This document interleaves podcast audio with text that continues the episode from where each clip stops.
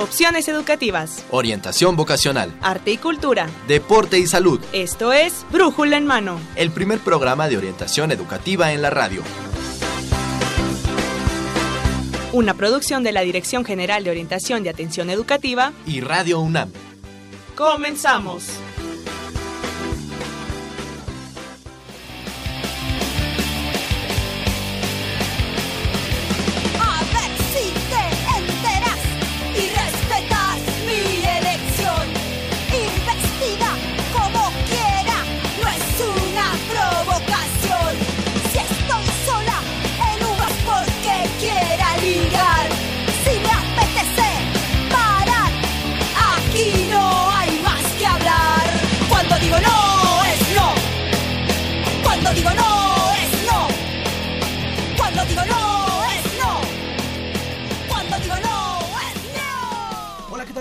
Muy buenos días, sean bienvenidos a Brújula en Mano, el primer programa de orientación educativa en la radio, que es una coproducción entre la Dirección General de Orientación y Atención Educativa, donde somos atentos y estamos atentos, y Radio UNAM. Abrimos este programa con una selección especial.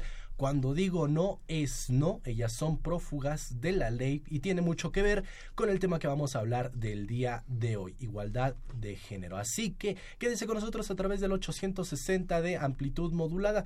Si no puede escucharnos en el radio, nos puede escuchar en internet en www.radiounam.unam.mx y también nos puede escuchar y nos puede ver a través de nuestro canal en YouTube. Estamos como Brújula en Mano. Muchas gracias por acompañarnos este lunes iniciando la semana y también nuestro primer programa del mes de noviembre. Hoy 7 de noviembre transmitimos para usted el programa número 1062 con todas las ganas y con todo el ímpetu del mundo. Así que lo invito a que se quede conmigo durante los próximos minutos. Yo soy Miguel González y le doy la bienvenida a mi compañera y amiga, la académica orientadora de la Dirección General de Orientación y Atención Educativa. Ella es la maestra Evelia Baldovinos Tapia. Eve, ¿cómo estás? Bienvenida. Muy bien, muchas gracias. Buenos días a los radioescuchas que nos acompañan el día de hoy. Por favor, comuníquese con nosotros. El tema de hoy va a estar muy interesante, equidad de género en la UNAM. Le recuerdo nuestros números telefónicos 5536 8989, 5536 4339.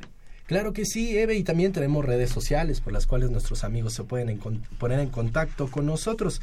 Te platico una, el Facebook. En el Facebook nos encuentran como Brújula en Mano o si no también en el Twitter. En el Twitter arroba brújula en mano. Exactamente, muy sencillito para que se comuniquen con nosotros y nos den todas sus opiniones con respecto a este tema que tocamos el día de hoy, equidad de género en nuestra universidad. Así es, muy interesante. Por favor, comuníquese para que nos manifieste sus inquietudes. Eh, ¿Usted qué, qué opinión le merece este tema? ¿Cuáles son sus cuestionamientos acerca de estos de esto que está muy en boga actualmente y se ha puesto en boga quizás o se ha visto se ha visibilizado más a raíz de las manifestaciones de de las marchas de uno y otro lado, que de alguna manera tiene que ver con este tema también. Son temas afines, digamos. ¿Qué le parece a usted? Comuníquese con nosotros. Claro que sí, así que lo invitamos a que se comunique, pero antes de iniciar con este tema, vamos con nuestras recomendaciones para todos aquellos deportistas, aquellos que están buscando algo más, algo extracurricular, y para esto tenemos en los micrófonos a Maxta González, nuestra Luisa Lame de aquí. Maxta, ¿cómo estás? Muy bien, muchas gracias, muy buenos días a los radioescuchas, maestra Evelia, Miguel a todos los que nos escuchan, muy buenos días y buen inicio de semana. Como ya lo dijo Miguel, tenemos varias recomendaciones, así que vámonos, esto es orientación en corto.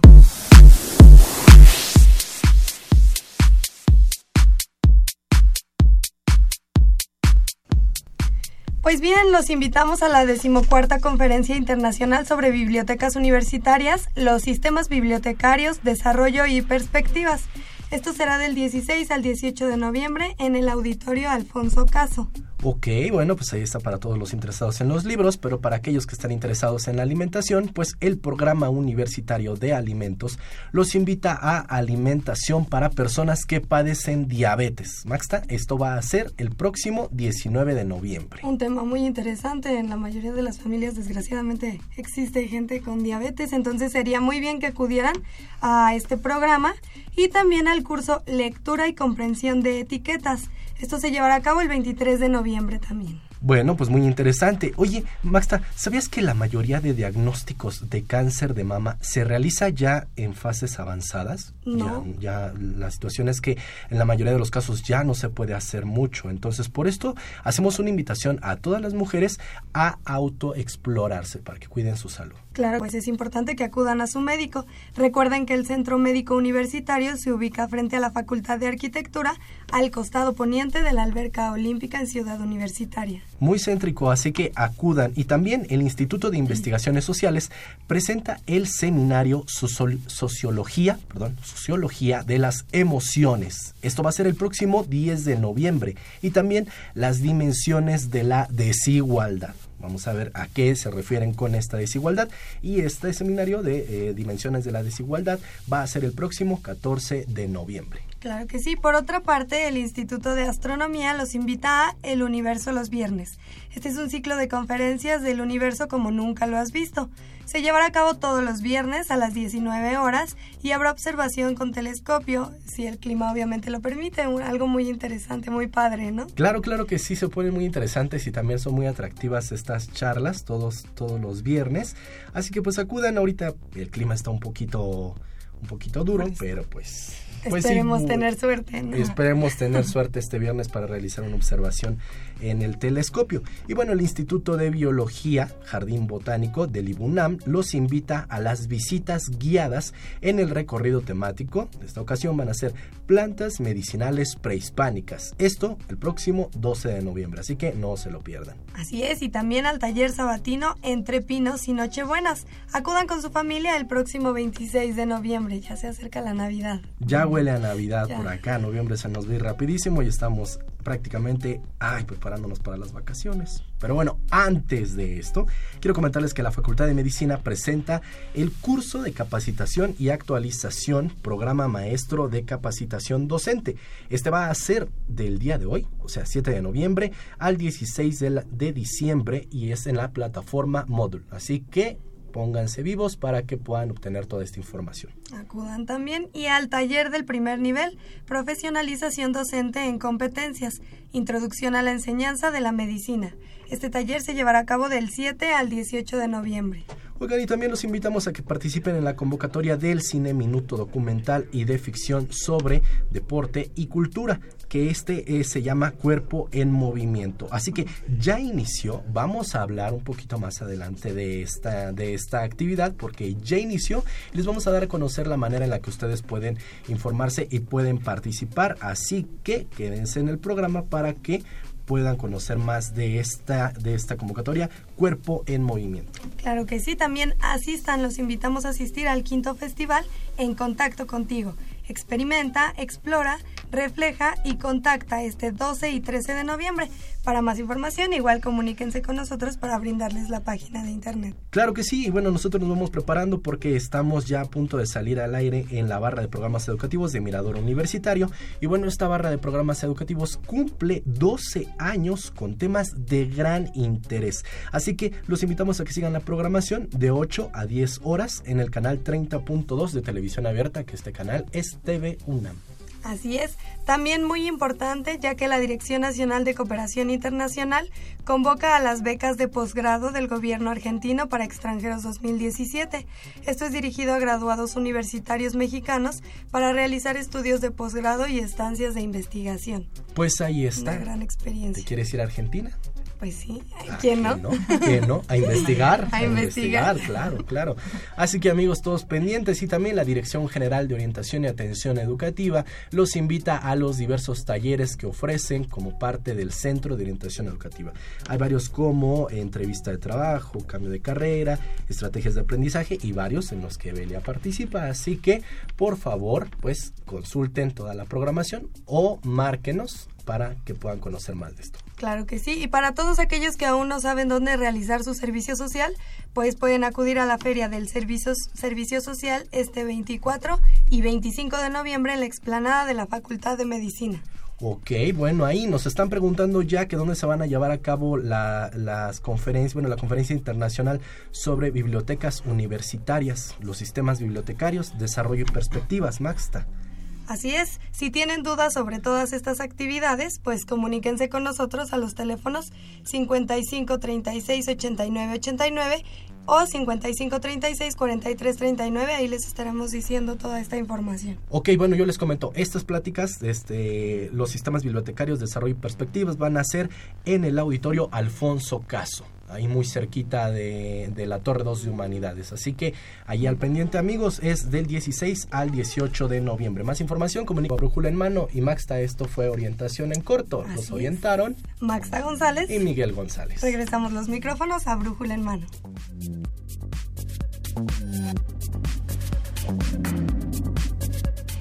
Pues amigos, ahí están estas invitaciones y también tenemos más recomendaciones como parte de las actividades que tenemos en esta semana y que se van a ir desarrollando a lo largo de los próximos días. Así que ¿qué les parece si vamos a escuchar la oferta que tienen algunos colaboradores y algunos compañeros? Vamos con estas recomendaciones. ¿Aún no sabes dónde realizar tu servicio social? La UNAM te invita a la Feria de Servicio Social 2016. Se llevará a cabo los días 24 y 25 de noviembre en la explanada de la Facultad de Medicina, dentro del marco del evento conmemorativo por el 80 aniversario del servicio social. Encontrarás información sobre los diferentes programas en los que puedes participar. Asiste, infórmate y participa. No dejes esta decisión al azar. Más información en www.dgoae.unam.mx. ¡Te esperamos! Si fuiste estudiante de licenciatura en la modalidad abierta o a distancia del Sistema Universidad Abierta y Educación a Distancia, SUAYE de la UNAM, entre 2005 y 2012, queremos saber de ti. Por favor, contáctanos al teléfono 5622-8735 o al correo electrónico egresados.coaed.unam.mx para que puedas participar en un cuestionario en línea. Contamos con tu apoyo. Universidad Nacional Autónoma de México. Bueno, pues amigos, ahí están estas recomendaciones también como parte de las actividades que tenemos para todos ustedes en la, eh, en la coordinación de Universidad Abierta y Educación a Distancia. Bueno, pues ellos quieren que participen y también nosotros queremos que participen con nosotros en esta feria del servicio social que organizamos.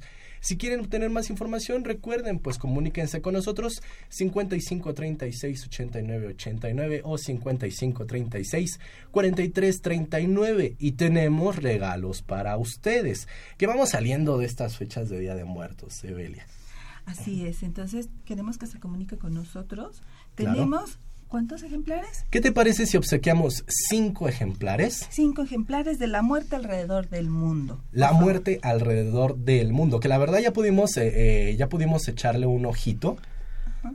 a esta publicación y pues nos parece muy interesante, la verdad que es un libro muy bien trabajado, con varias imágenes, para que vayan conociendo cómo es que se lleva a cabo esta, esta conmemoración o esta celebración a los muertos alrededor del mundo. ¿Hacemos una pregunta, Evelia? ¿Qué, te, ¿Qué, les parece si el día de hoy, de acuerdo al tema que vamos a abordar, cuál sería para usted una acción para lograr la equidad de género? Una acción para lograr la equidad o la no, igualdad.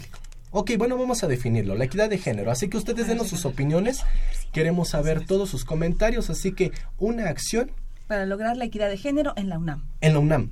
Uh -huh. Ok, venga, vale. Y bueno, tenemos una voz autorizada para hablarnos de esto, pues les va a dar la respuesta a lo largo de, del programa, así Pero que por póngase favor... atento y que también nos dé propuestas, eso será lo interesante. Claro, claro, para que vayamos aquí desmenuzando todas estas propuestas, como decir, ok, está bien, está, esto nos parece, claro, se puede ir complementando, así que vamos a platicar con una invitada que es muy especial, Evelia.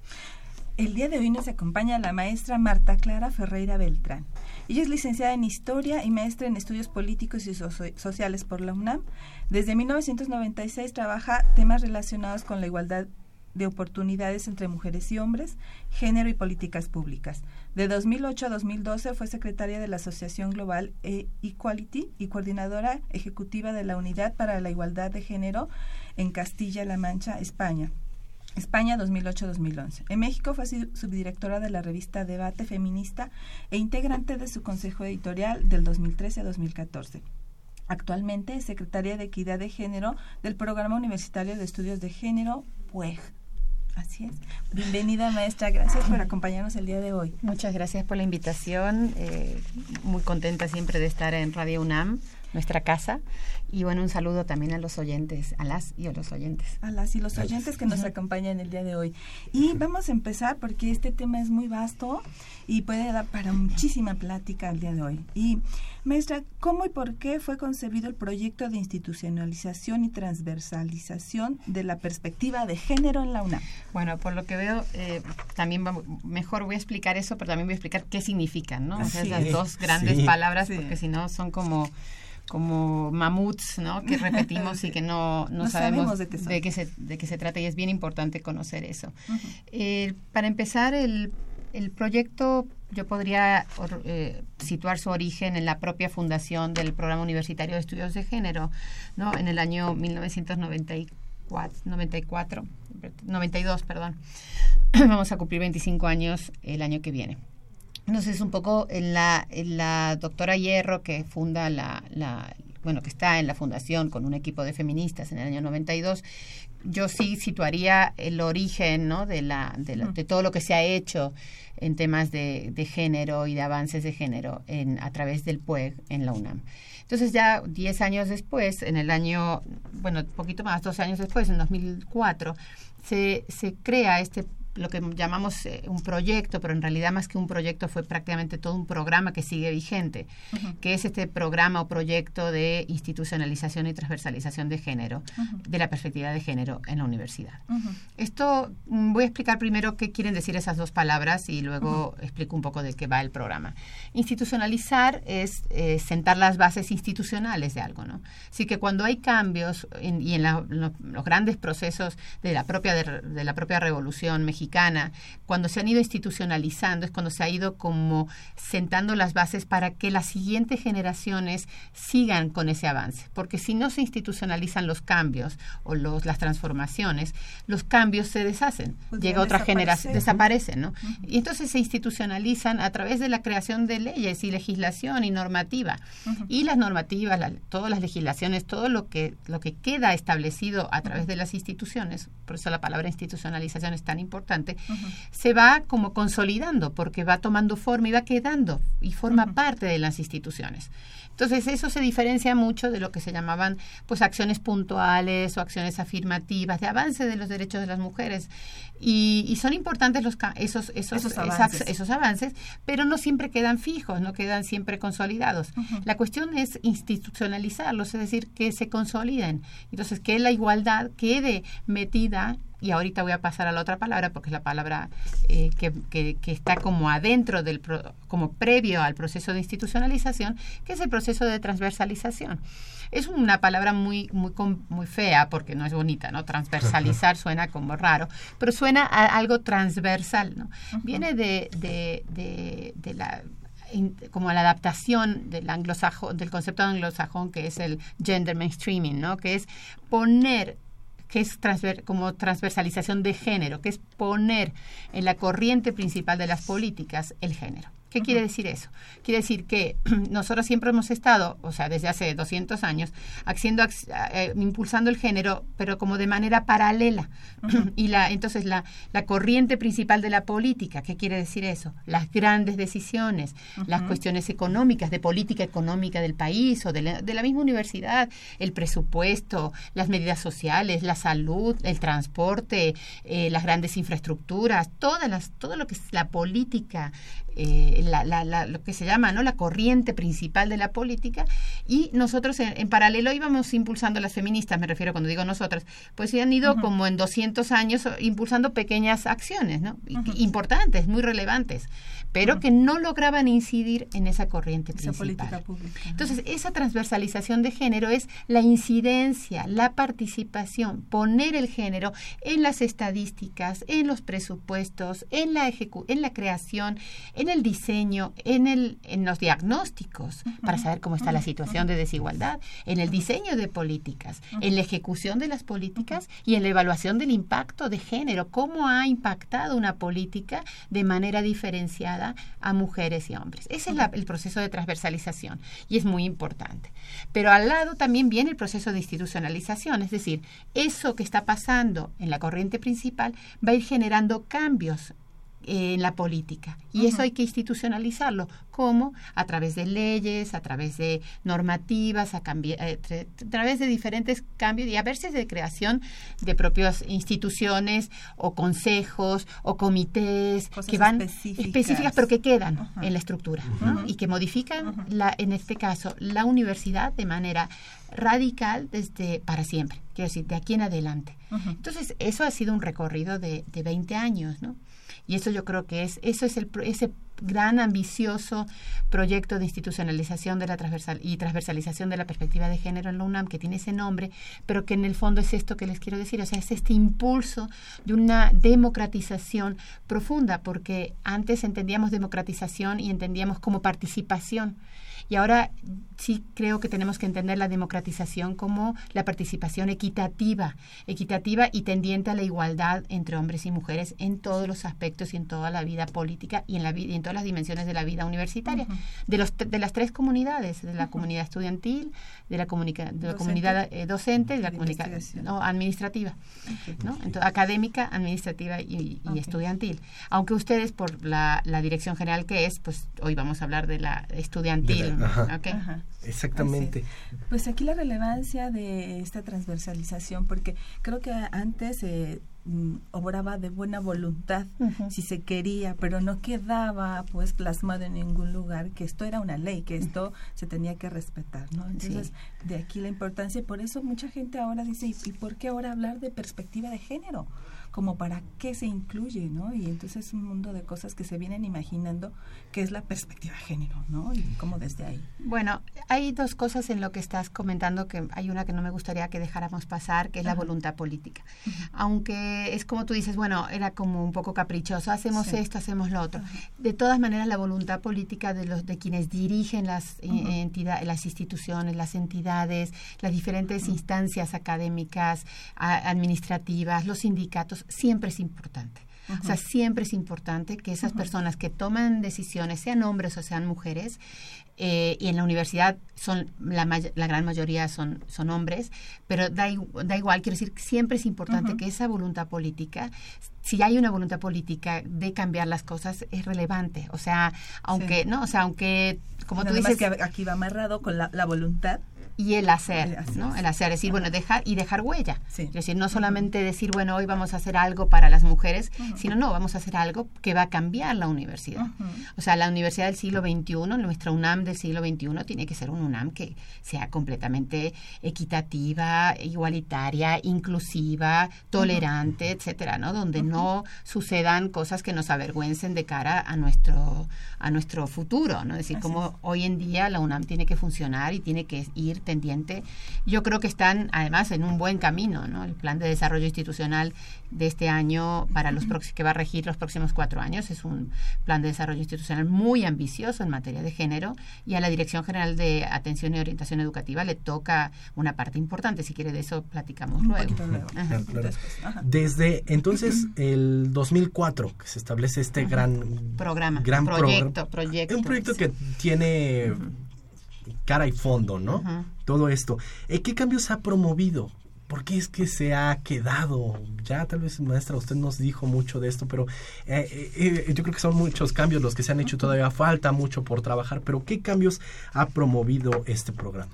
Bueno, el hecho mismo de que estemos hablando de este tema hoy aquí creo que también es resultado del el impulso de, de, ese propio del propio programa universitario de estudios de género a través de, de, todas las áreas que ocupan el programa universitario de estudios de género y además de esta de este proyecto de institucionalización. Sin olvidar por supuesto de todas las académicas eh, universitarias feministas que llevan eh, trabajando en temas eh, de género, ¿no? de, de, poner de relieve las diferencias entre, entre hombres y mujeres que no están necesariamente adscritos al PUEG, pero que son colaboradoras, quiero decir, no solamente, no solamente las, las académicas y personas que trabajamos en el PUEG, eh, hemos impulsado esto. Quiero decir, en, el, en la UNAM hay, hay grupos muy grandes, ¿no? Muy grandes de, universitarias y también universitarios que trabajan temas de, de, género. El hecho de que estemos hablando de ello, yo creo que es una muestra del, de la importancia que tiene y de cómo se ha ido, cómo ha ido cambiando la universidad en los últimos 20 años porque no era un tema de la agenda y hoy en día es un tema de la agenda universitaria.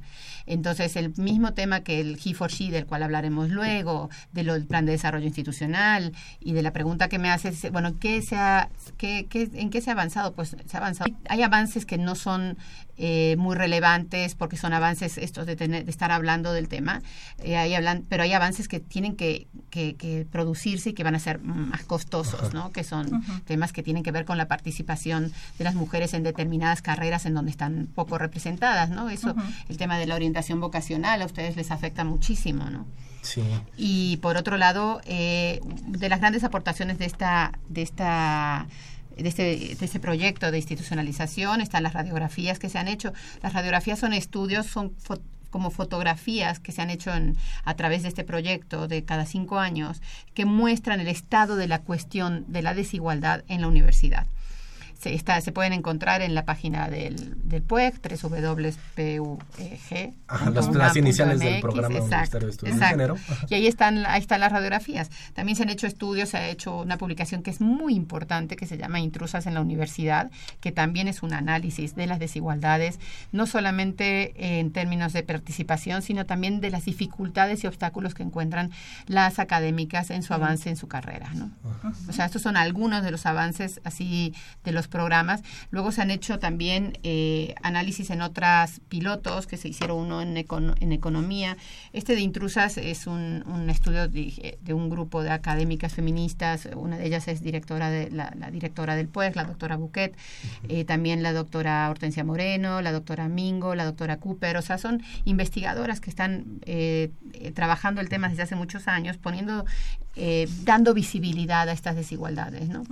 Porque pareciera que como las mujeres hoy en día tenemos acceso prácticamente equilibrado en la UNAM, paritario prácticamente, quiere decir que ya, como decías, Evelia, pues ya no hay diferencias. Es que a veces se ve eso, como, como, como decir, pero pues se está trabajando ahí, está realizando una investigación, ¿qué dificultad puede tener o de qué se puede quejar? ¿Por qué? Pero aún así puede tener algunas... No, ustedes han oído hablar de la, de la división sexual del trabajo, ¿no? Es decir, bueno de manera tradicional se divide en términos generales ¿no? el mundo en dos grandes grupos, ¿no? Quienes están en lo público y quienes están eh, o quienes se ocupan de lo doméstico. A las mujeres pues nos ha tocado tradicionalmente desde siglos ocuparnos de o responsabilizarnos del tema doméstico y a los hombres se les ha atribuido el, dominio, el control de lo público. Las mujeres hemos ido entrando al dominio de lo público no sin dificultad, no sin ser consideradas intrusas y sin embargo los hombres no han hecho el camino inverso, no, no han entrado al, dominio de lo de lo, de lo, doméstico, ¿no? Y entonces eh, las mujeres en, la vida cotidiana, en la vida, en las mujeres académicas y también eh, que hacen carreras, hacen su carrera profesional también en el ámbito administrativo, pues tienen esa, ese cargo. Y las estudiantes también, ¿eh? Tienen esa parte del, del, de la carga de lo doméstico que tienen que resolver. Aparte. Aparte de la vida profesional o estudiantil o, académica laboral. Y entonces eso, eso va incidiendo y va interrumpiendo. Además de los obstáculos de las de los propios obstáculos que tienen que ver con, con prejuicios, ¿no? Eh, de, nosotras como mujeres. Y de, lo, y de lo, o sea, de propios prejuicios, es decir, que se introyectan y que nos decimos a nosotras mismas que no, que pues tenemos como una cierta reticencia a, a la participación política, pública, perdón, porque es porque es pues está vista como, como que no es propia de las mujeres. ¿no? Entonces hay toda una cantidad de, de mm, prejuicios, de, de obstáculos que son reales reales quiero decir objetivos, objetivables, están en la en la institución también, pero que pero también están introyectados, están en nosotros y pertenecen a los hombres y a las mujeres y, y, forman parte de esta de esta bola de obstáculos, ¿no? Que también participan. Ajá, que uno mismo se va poniendo. ¿Cuántas veces no? E incluso a, la chica dicen, es que ¿cómo voy a estar en esa carrera? Eh, eh, hay puros hombres. Claro, y son y, y, es una reticencia, es una reticencia lógica, ¿no? O sea, si tienes, si ves un lugar como ingeniería en donde cuando cruzas el patio te chiflan cuando eres mujer y todavía hoy sucede, porque ya es como un deporte. O sea, ya ahí hay un obstáculo, ¿no? Quiero decir, ahí ya hay una hostilidad a la, a la presencia de mujeres en determinadas carreras. O sea, no solamente son cuestiones subjetivas, ¿no? Como tú dices, que existen también, ¿no? Porque a las mujeres desde pequeñas en las escuelas se nos dice que eh, las mujeres estamos para cierto tipo de, de actividades y no para otras, que somos más adecuadas para carreras como que tiene algo que ver con el cuidado, ¿no? Psicología, eh, pedagogía, enfermería. ¿no? Con suerte medicina, trabajo social, ¿no? Y algo que tenga que ver con, pues, con las emociones, letras, ¿no? Eh, pero no con las lo que se llama ciencias duras, ¿no? Que porque las mujeres somos emocionales, no racionales, ¿no? En esta división eh, del mundo en donde las cosas eh, las cosas de valor se atribuyen a los hombres y las de menos valor se atribuyen a las mujeres ¿no? fíjate ya nos dio una, una opción una respuesta aquí la maestra es personas que cuando ven a una chica pasar comienzan a chiflar así que amigos ya les dieron una acción. Una acción llamadas aquí. nos llama Josefina Cruz de Whisky Lucan ella menciona que eh, una acción sería que haya una mujer rectora. Sería una buena idea de equidad de género en la UNAM. Nos llama José Guadalupe Medina de Nezahualcóyotl y dice que haría una simulación con niños y jóvenes donde se cambiaran los roles de convivencia para sensibilizar a ambos sexos de lo que se siente de lo que siente el otro cuando se discrimina. ¿Puedo comentar? Claro, Pues, eh, o sea, el tema de la mujer rectora, bueno, pues este esta última terna de rectores hubo, eh, había creo que dos mujeres. Eh, creo que ese es un gran reto siempre, ¿no? O sea, las mujeres, por ser el hecho de ser mujeres, no tienen por qué ser ni mejores ni, ni peores que los hombres, ni los hombres por el hecho de ser hombres. Quiero decir, no hay nada esencial allí. Pero sí es verdad que, que lo que sí es importante es empezar a visibilizar a mujeres en puestos de decisión, porque tiene un gran efecto eh, ejemplar de cambio cultural. Yo creo que eso, ¿no? Demostrar que las mujeres, por ejemplo, ahora con, la, con las elecciones de, mañana, de mañana, de mañana, o sea, que, que, una mujer fuera presidenta de Estados Unidos tiene un, un valor simbólico, un, efecto en las representaciones sociales y en el, en el imaginario muy importante, ¿no? Yo eh, hace unos días estuve en Costa Rica en una conferencia en la UNESCO, con la UNAM también, UNAM Costa Rica UNESCO, y una persona decía, una mujer decía que su hijita de ocho años solamente ha sido consciente de, de, la política desde que tienen una presidenta mujer. Y la madre dijo, bueno, no sé si la próxima vez vamos a tener una mujer. Y la niña estaba extrañada, decía, ¿por qué no va a haber otra mujer? ¿No? Dando, dando como natural, natural, naturalidad a algo que para nosotros en nuestra generación es completamente excepcional. ¿no? México nunca ha sido gobernado por una mujer, por ejemplo. ¿no? ¿Cómo cambiaría la perspectiva? Pues necesaria, no necesariamente, eh, quiero decir, no por una, no por el hecho de ser mujer hacen un tipo de política determinada, eso quiero que quede claro a los oyentes también, porque no hay nada de esencial, no hay una manera esencial de, de, ser mujer, pero sí es importante en cuanto a la representación, a lo que eso significa para otras niñas en, en su proyección, ¿no? Es aspiracional. Ves una mujer presidenta y dices, puedo ser presidenta, ¿no? Ves una mujer rectora, puedo aspirar a eso. un gran menú de cosas a las que yo puedo aspirar. Claro, no solamente cuidadoras, sino también en el ejercicio del poder, ¿no? Así es. Les invito nuevamente a que nos llamen. Les recuerdo los teléfonos. Estamos en el 5536-8989, 5536-4339.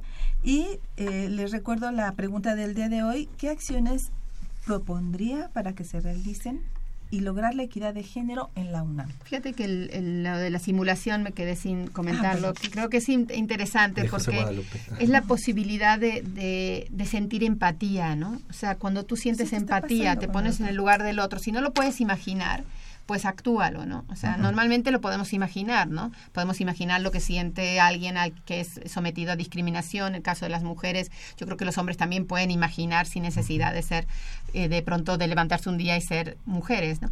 Pero creo que es un sería un ejercicio en clase interesante, ¿no? O sea, con los niños, con los jovencitos, decir, bueno, a ver, hoy vas a ser eh, mujer por un rato y vas a oír que te hablen, eh, te, va, te, vas a tener que pensar qué te vas a poner de, ropa en la mañana, qué, qué trayecto vas vas a hacer, si te van a decir cosas, si vas a cruzar el patio de ingeniería y te van a, hostigar así, silbándote, o sea, si van a, vas a, tener algún problema, ¿no? En la vida cotidiana como mujer.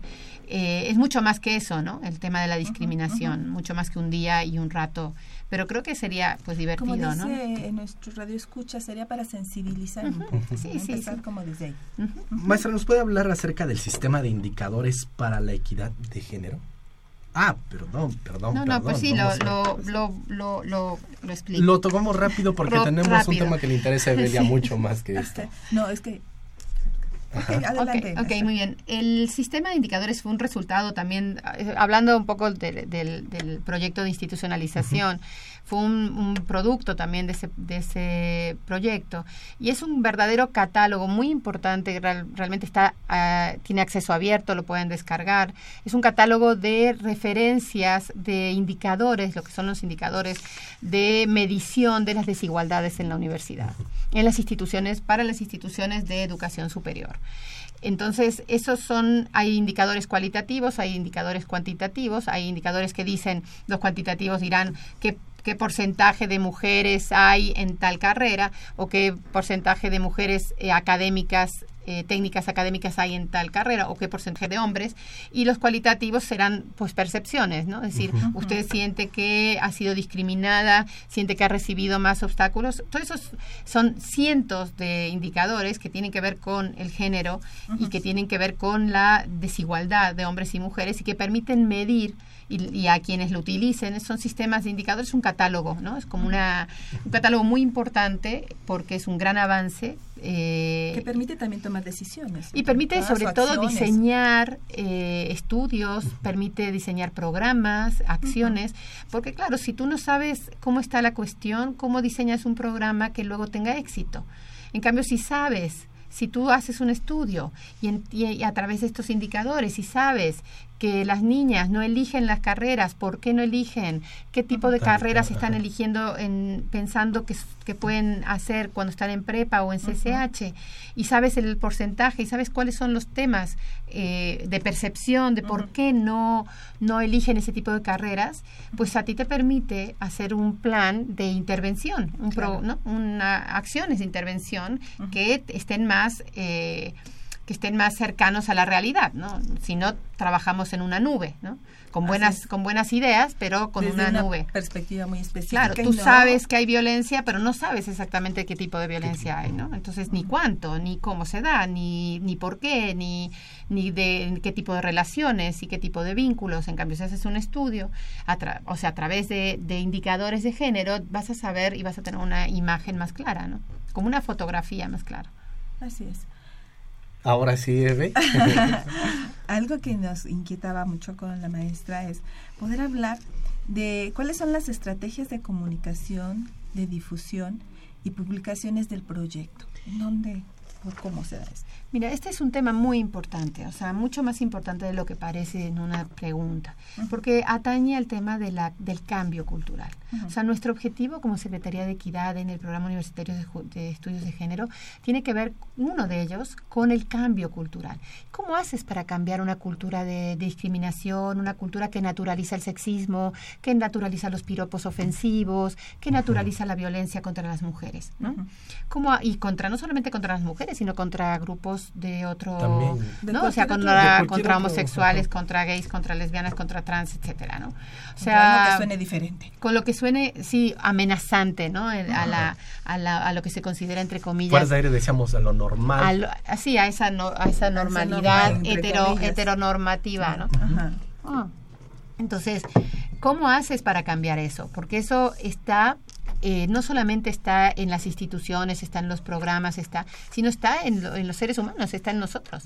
O sea, hemos sido educados en, en, unas determinadas familias que promueven sin darse cuenta ese tipo de valores, en la escuela que sigue alimentando ese tipo de, de reacciones, de valores también. Eh, que son discriminatorios, que son sexistas, que son eh, misóginos en muchos casos. Entonces, ¿cómo hacer para, para esa, esa cantidad de, de maravillosa de personas a las que llegamos, ¿no? que somos una comunidad de 490 mil, creo, personas en toda la universidad.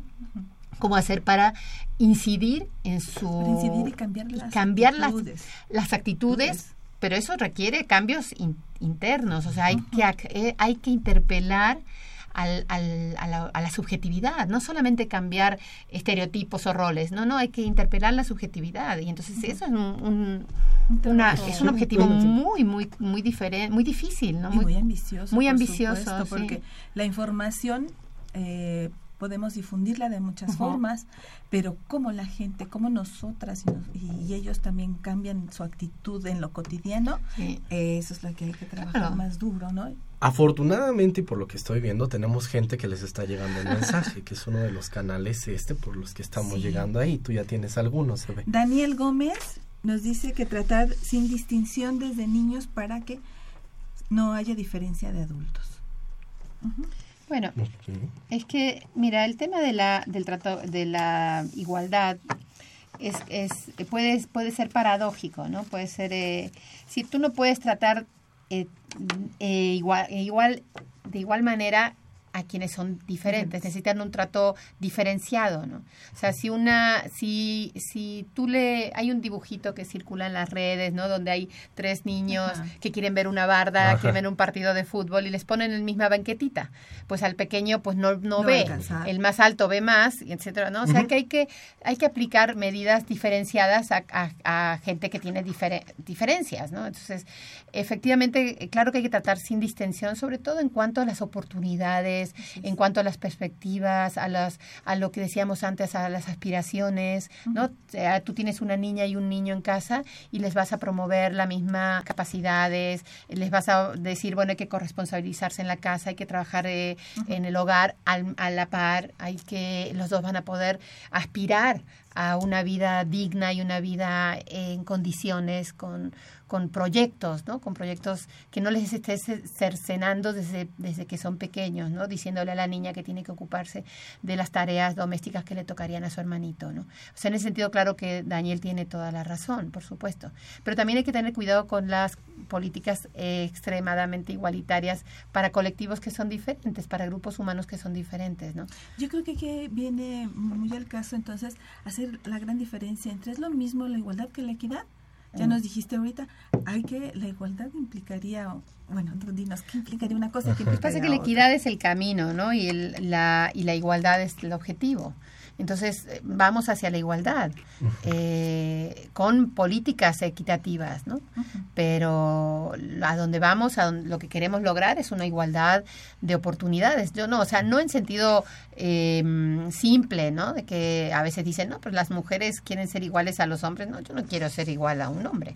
O sea, no quiero ser igual ni siquiera a otra mujer. Quiero tener las mismas ¿no? Quiero decir, sí. pero sí quiero tener y quiero que mi hija tenga y mi nieta tenga las mismas oportunidades ¿no?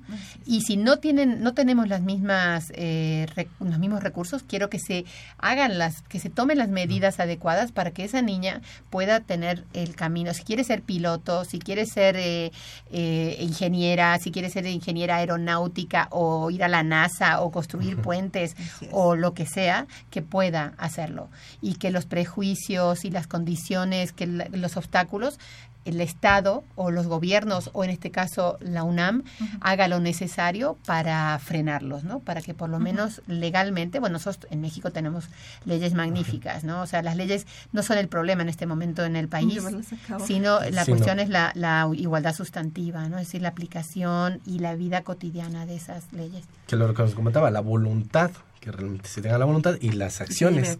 Es algo que nos comenta David Gómez Sixto. Dice hacer valer que la mujer se instruya en el elemento jurídico de que es equidad, paridad o igualdad, pero desde su alteridad. Es uno de los comentarios así que aquí me, que aquí me escriben de David Gómez Sixto. Bueno, eh, ahí, ahí estamos como mezclando uh -huh. algunos conceptos, pero bueno, equidad, igualdad, lo que decía, equidad son uh -huh. las estrategias, y igualdad es el objetivo al que, al que vamos. Además, ya prácticamente eh, no hablamos de equidad de género, sino hablamos de igualdad, hemos cambiado, ¿no? De los últimos años para aquí. Eh, en paridad es otra es otra cosa tiene que ver con una representación eh, equitativa y eh, lo que se llama la igualdad perfecta, ¿no? 50-50, ¿no? Que es algo hacia donde vamos y la, la última reforma electoral de México va hacia, ha, dado un avance enorme en la, en la representación de las mujeres en las cámaras, ¿no? Y eso creo que es un avance imparable. Eso es otra, otra cuestión. Por ejemplo, en la universidad la paridad tiene que ser, tiene que ser, tiene que ir siendo una realidad, ¿no? Porque casi todos los órganos son fundamentalmente están muy masculinizados. Entonces sí tiene que haber políticas eh, que vayan aumentando la representación de, la, de las mujeres también en los órganos colegiados y en los órganos de decisión, porque muchas veces se confunde que es una, un aspecto que, que, que, es raro que todavía no haya salido, que tiene que ver con la meritocracia, ¿no? si, si, tiene los méritos, que esté. Pero muchas mujeres tienen los méritos y no están. Quiero decir, ahí hay, hay temas, ¿no? Que hay que forzar un poco también la situación para que las mujeres que tienen méritos eh, venzan esa parte que tiene que ver como con usos y costumbres, que es que los hombres son los que mandan, ¿no? Entonces hay que forzar ahí un poco la máquina, yo creo, y, conseguir que las mujeres estén también de manera paritaria en los órganos de representación y de decisión en la universidad. Ok. Y en el caso de la UNAM, ¿cuáles han sido los pasos, los pasos fundamentales para llegar a la igualdad?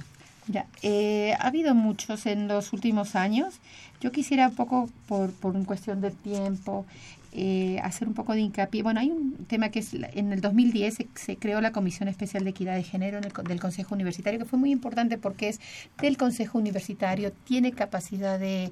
de mm, de ejecución, puede, eh, puede eh, recomendar con, con fuerza ¿no? a, las, a las diversas instancias de la universidad, ¿no? Puede decir realmente esto hay que hacerlo, tiene, tiene capacidad, ¿no? Capacidad eh, de, de, de, de orden, ¿no? Digamos. Credibilidad. sí, no, más, o sea, puede, puede, tiene credibilidad, pero no podemos hacer ese tipo de recomendaciones, en cambio el Consejo, el perdón, la Comisión de Equidad sí lo puede hacer.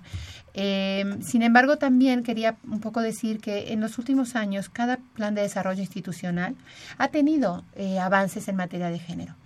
Ahora, el desarrollo institucional, el del rector doctor eh, Graue, es eh, llamativamente, está llamativamente empapado, digamos, de manera casi transversal de iniciativas, de acciones que tienen que ver con el género. Hay en el Plan de Desarrollo Institucional de este año, de 2016, a, que va a estar vigente hasta 2019, hay 27 acciones de género, que tienen que ver con género, y que eh, no las tenemos que ejecutar todas desde el Programa Universitario de Estudios de Género, sino que están repartidas en las diferentes instancias universitarias, entidades también, donde están eh, con responsabilidades, ¿no? Con, con nuevas están ocupados por nuevas familias, ¿no? Entonces eso yo creo que es muy importante, son 27, es muchísimo. Eh, también otra, otro gran avance, bueno, y ustedes desde la Dirección General de Atención y Orientación Educativa tienen mucho que decir en, en, ese, en temas de, de sus acciones que les han, que les corresponden en el plan de desarrollo institucional, ¿no? en la parte de género. Entonces, nos podrías platicar? Sí, les, les, les, cuento porque mm, hemos estado nosotros trabajando con la Dirección General de ah, Atención y Orientación Educativa y ahí ustedes tienen cuatro, fundamentalmente cuatro compromisos, cuatro acciones importantes. Una son las estrategias para prevenir y atender la, la violencia en la universidad. Tiene que ver con, eh, yo creo que, que con la intención de, sobre todo preventivas, ¿no? O sea, como desarrollar planes, no sé bien cómo lo, cómo lo van a hacer ustedes, pero tiene que ver con la violencia de género. Y em, porque el, protocolo que tenemos actualmente es un protocolo de atención. Entonces faltaría la parte de trabajo sobre prevención y yo creo que ahí ustedes tienen que eh, hacer un gran trabajo, mm, por supuesto, de ponerse en relación con los otros actores de la universidad que están trabajando también en temas de prevención y en temas de, de atención y de, seguridad, etcétera, ¿no? es algo que la dirección yo creo que pueda hacer así sola, porque hay, hay, hay muchos actores que tienen responsabilidades también. Otra cosa importantísima que ustedes tienen que desarrollar es eh, porque ustedes tienen la responsabilidad de la orientación vocacional. Sí. Y entonces ahí sí tenemos mucho para decir, porque es el tema de eh, cómo orientar, cómo aumentar la matrícula. Es una de las responsabilidades que tienen ustedes de las mujeres en carreras en donde están menos representadas. Esto va a ser un trabajo muy, muy eh, relevante. Es un reto muy alto que, que les toca a ustedes como Dirección General de Atención y Orientación Educativa, porque tienen que eh, movilizar, ahora lo que decíamos antes, movilizar subjetividades, ¿no? Y llegar a esas niñas y jovencitas que están dudando entre una carrera y otra y decirles, tú quieres, soñarías con entrar a carreras en donde aspirar. puedes aspirar, es puedes hacerlo, puedes puedes lograrlo. Esa es una es una un Una reto un reto que grande. tienen ustedes ahí muy muy grande. Luego también tienen que introducir la perspectiva de género en los modelos de orientación educativa, los suyos, los que ustedes trabajan. Ese también es un gran reto, y, pero yo creo que es muy relevante porque ustedes eh, llegan con esos modelos a toda la, la comunidad universitaria y sobre todo a los primeros años de, la, de, la- de los accesos, los primeros, en la semana esa de, de, res- de bienvenida, ¿no? Y ahí pues los- ahí se ponen en marcha esos modelos, eso que ustedes llaman modelo de, de orientación educativa. Y yo creo que eso sí necesitan como una revisión desde el punto de vista de género, ¿no? Y luego otro tema que eh, seguramente va a llamar la atención de los oyentes, que es la, eh, los la, lo que llaman ustedes escuela de padres, que yo creo que ya podrían cambiarle el nombre a escuela de padres y de madres, porque es eh, tiene que ver con la maternidad y la paternidad corresponsable, ¿no? Bueno, se llama responsable, yo pongo corresponsable. Creo que eh, porque debe haber otra dirección general, no recuerdo en este momento cuál, que tiene que ver con la prevención de embarazos, ¿no? Pero una vez que eso ya ha sucedido, es decir, que ya hay un, un hijo o una hija, ¿cómo se hace para eh, tener una, una, una maternidad y una paternidad eh, de corresponsabilidad y, Y con seguir con un proyecto de igualitaria? vida. y seguir con un proyecto de vida, exacto. Esos son nada más ni nada menos los Nada más. las, los, a las acciones que eh, le corresponden a, a la Dirección General de Atención y Orientación Educativa que tienen que ver con género. Nada más en este último, cuando dice se dice escuela para padres, pero de jovencitos. No hablemos ya de los papás de las generaciones. Ah, no, estos son para, Es claro, exacto, jóvenes, para que- jóvenes. sí, ajá, porque tenemos Sí. nosotros un, un Hay uno programa que es- de escuela para padres que se da a los padres de nuestros alumnos de bachillerato de licenciatura. Ah, ok, En este en específico Sí, sí, se es va a enfocar a los jóvenes que están siendo padres y madres a muy temprana edad y que vemos que nuestro país es el número uno en embarazo adolescente, ¿no? Y cómo eh, se puede trabajar el proyecto de vida desde, bueno, ya está, el hijo, cómo seguir adelante con, con este proyecto. Sí, que, que incide de manera diferente, ¿no? Actualmente, porque los, en general los varones que tienen hijos, incluso adolescentes, no se les modifica necesariamente, claro que hay siempre hay excepciones, por Sí. supuesto, que no se les modifica necesariamente su proyecto de vida. En cambio, las, las niñas, las mujer, jovencitas que tienen hijos, sí, sí suf- van a sufrir un, una, un cambio de, de proyecto de vida necesariamente. Puede ser que al principio los padres o la madre les ayude, pero luego, eh, cuando quieran ir a la universidad, van a encontrarse que o llevan a la niña o al niño a clase o difícilmente pueden estudiar. Sí, Invariablemente su proyecto de vida se ve Se modificado. ve modificado. Entonces, bueno, yo creo que este, estos programas tienen que ver con, con eso. Entonces, yo creo que ahí sí tienen mucho ustedes que decir, ¿no? Y que hemos venido trabajando de alguna manera. Sí, Ahora sí. se va a enfocar más. Ya que está trabajado y ya que está planteado en este plan de desarrollo institucional de- del rector. Así que eh, son tareas que vienen para los próximos cuatro años. Entonces, hay mucho por hacer.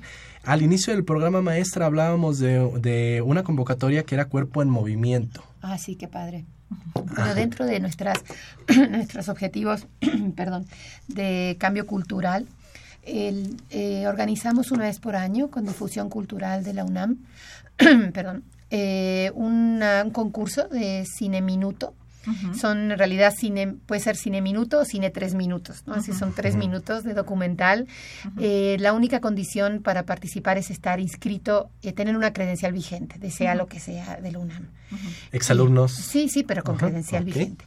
Y eh, se en este, este año queríamos hacerlo, nos habíamos puesto en contacto con, el, con, con deportes de la UNAM, porque hay mucho problema de violencia hacia las mujeres en el deporte, porque el deporte tradicionalmente se ve como un dominio de lo masculino, ¿no? Entonces, la participación de las mujeres en el deporte ha sido una conquista de las mujeres.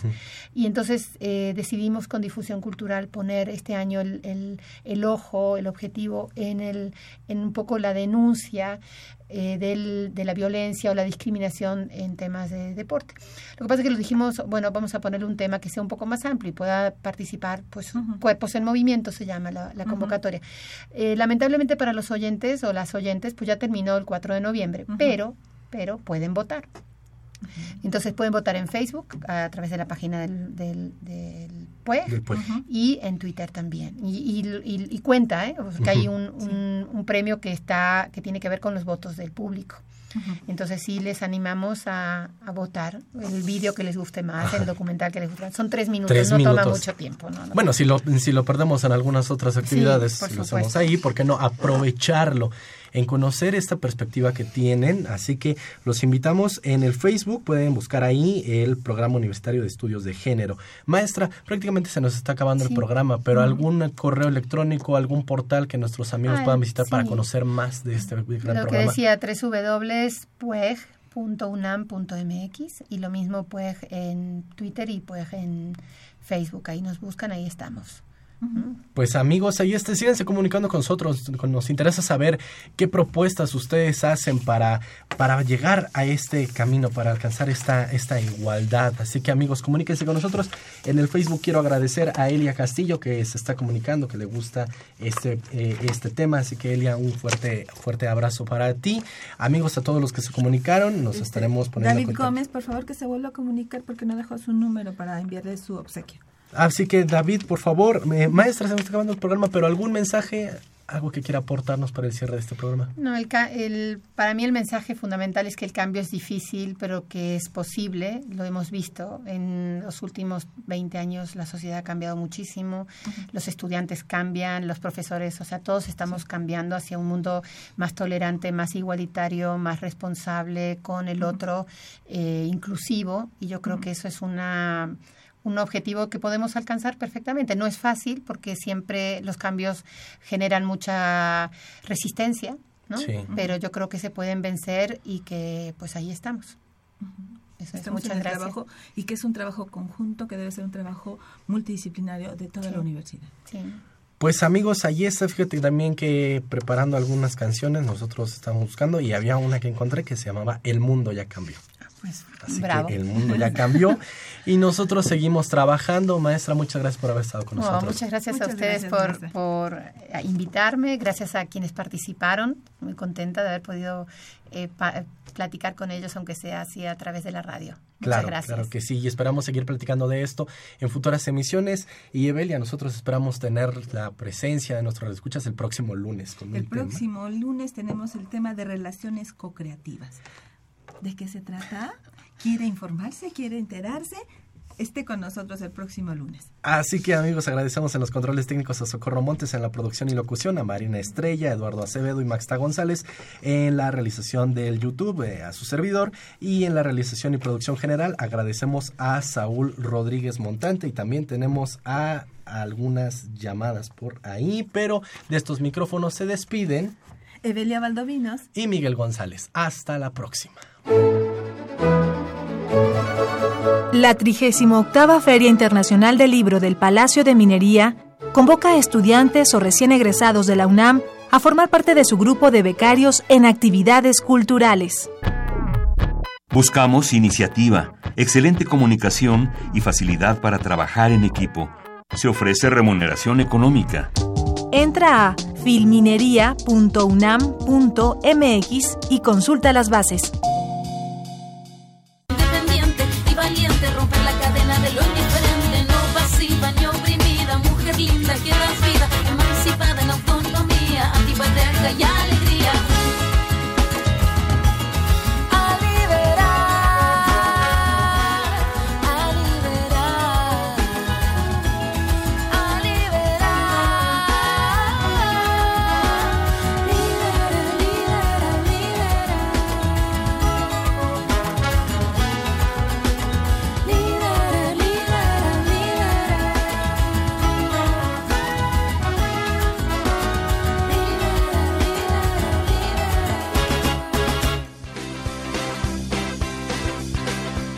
Dirección General de Orientación y Atención Educativa y Radio UNAM presentaron Brújula en Mano, el primer programa de orientación educativa en la radio.